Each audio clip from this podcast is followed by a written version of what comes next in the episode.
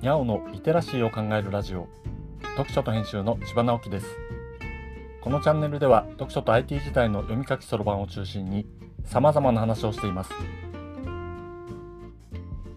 今回お話しするのは腹8分目で OK なのは年を取ったってことかなというものです。金曜日は食の話をしています。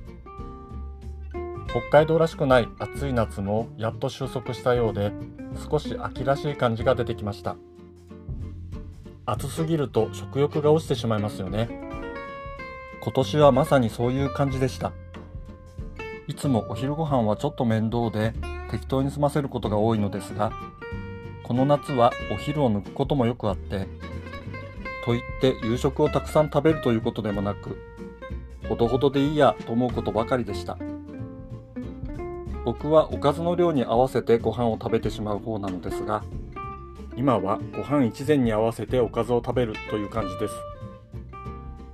その結果体重がスルスルと減ってきました。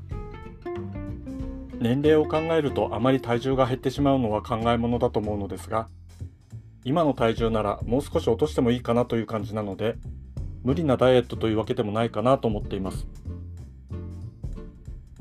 この間あまりの暑さに夕食を作るのが嫌になってお弁当屋さんのカツ丼を買ってきました。その時になんとなくいつもの習慣でご飯を大盛りにしたのですが食べ始めてみるとちょっと多いかなと思いました。食べる量というのは案外習慣なのですね。年を取るにつれて基礎代謝は低くなってくるのでやはり食べ過ぎないということが大切になるのでしょう。この年になってやっと腹8分目という言葉が実感としてわかるようになりました。逆に言うとそれだけ年を取ったということでもあるのかなと思います。いいよな悪いよな。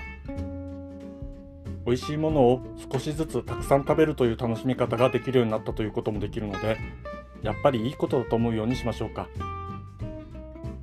いよいよ食欲の秋です。秋といえばこれを食べなきゃ。というものをぜひコメントで教えてくださいね。今回は腹八分目で OK なのは年を取ったってことかなという話をしました。今日はここまで。読書と編集では IT を特別なものではなく常識的なリテラシーとして広める活動をしています。IT リテラシーの基礎を学べるオンライン講座をやっています。